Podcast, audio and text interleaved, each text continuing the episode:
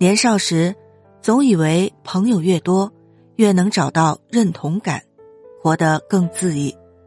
成年后才明白，所有人的相处都是有期限和立场，人最终只能在自我的成长中实现蜕变，而不是将任何情感和希望透射在他人身上。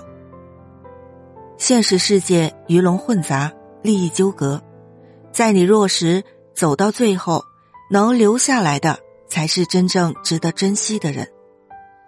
有句话说得好，在你人生不顺时，身边没有一个好人；你的艰难处境，他们视若无睹；在你飞黄腾达时，身边没有一个坏人；你的喜怒哀乐，他们关怀备至。人性就是如此，善恶会被利益所左右。但也应有做人的底线和为人的原则。